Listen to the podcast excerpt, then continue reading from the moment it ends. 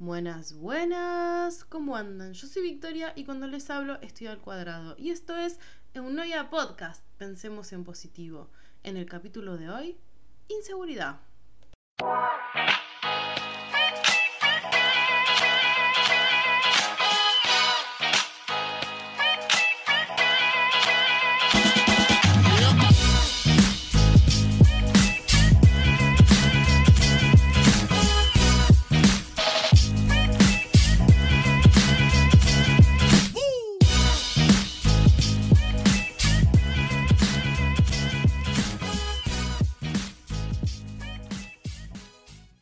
Bueno, ¿a qué me refiero con inseguridad? Vieron que es la sensación de no ser suficiente, de que no entramos en, en un canon de belleza, que no somos normales, que algo está mal en nosotros. Tiene un montón de acepciones, tiene un montón de formas de sentirlo. Creo que mucha culpa de la inseguridad y de los males que esta trae, como desórdenes alimenticios, por ejemplo, son los cánones de belleza, si vamos a la inseguridad del aspecto.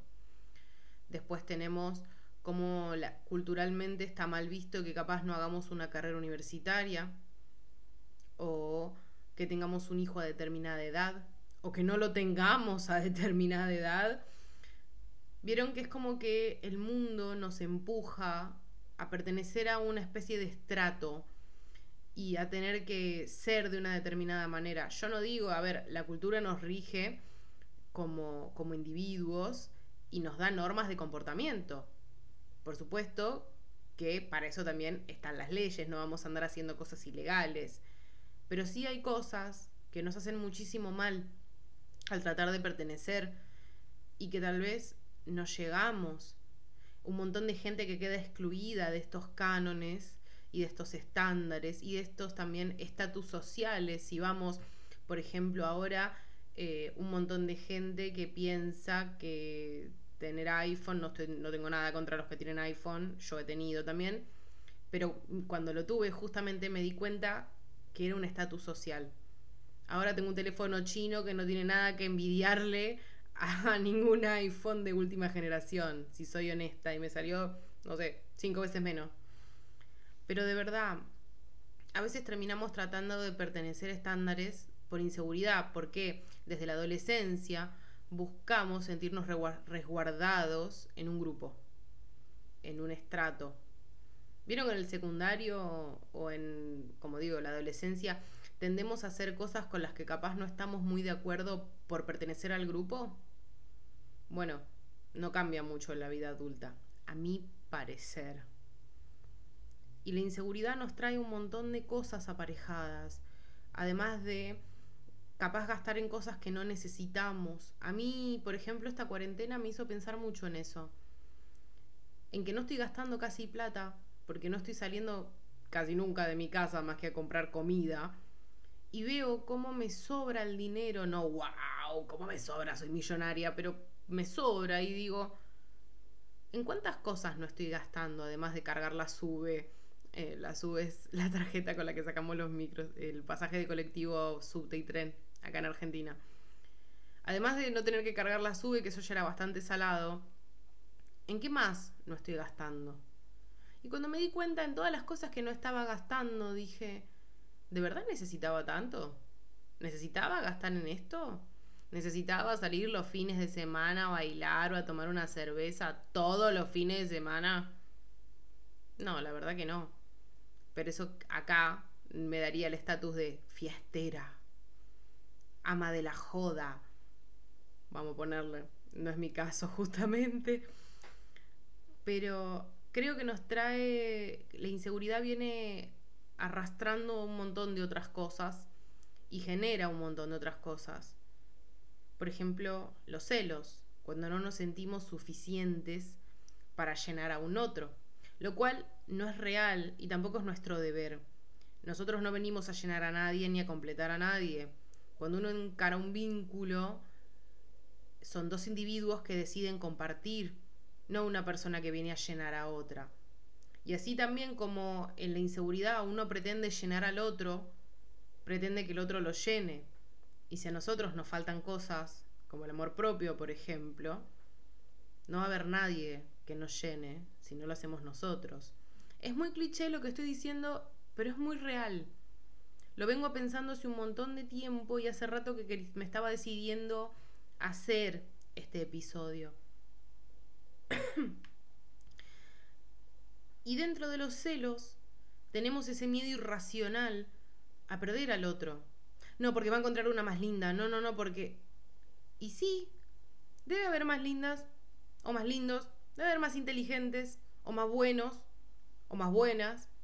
Es algo que yo me lo decía mucho hasta que en un momento tuve un vínculo abierto.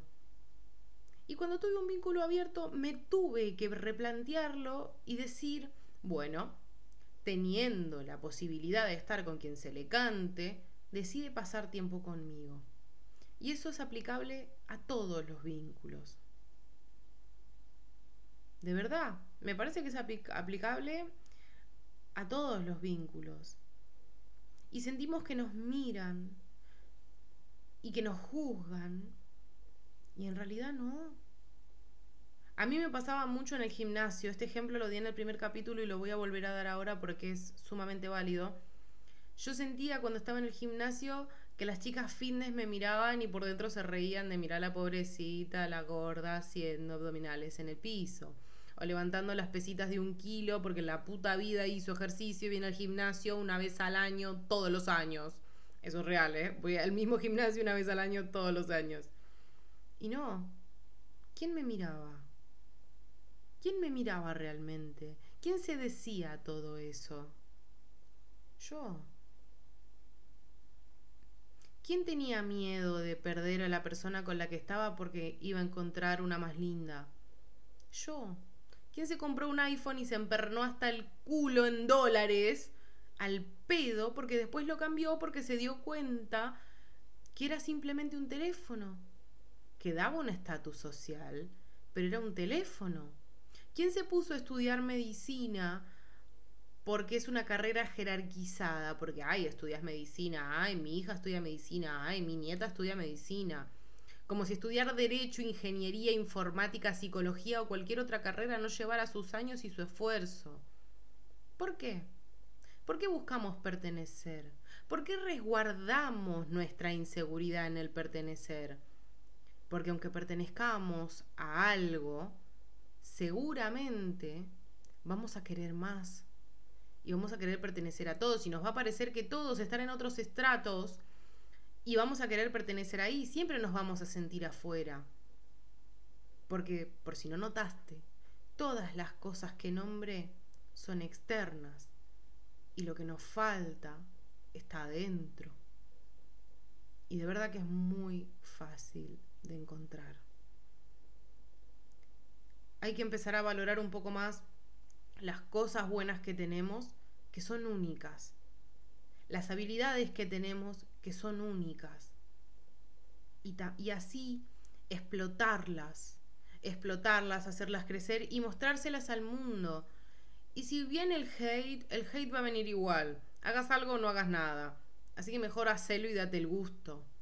Salgamos un poco de nuestra inseguridad. ¿Tenés ganas de ponerte una remera y que se te ve el rollo o el pantalón ese de tiro alto que te marca el rollo? Como el que tengo yo y me hago la tarada y no salgo a la calle con ese, usalo.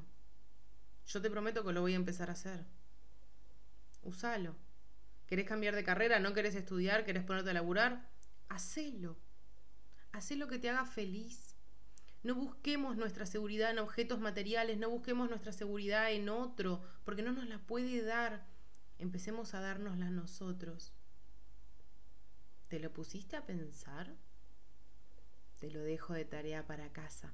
Yo soy Victoria, esto fue Eunoia Podcast. Me encontrás en redes como Vicky con CKY guion bajo Eunoia en Instagram y en Twitter. Les mando un besote enorme y cuídense mucho. Nos vemos la próxima.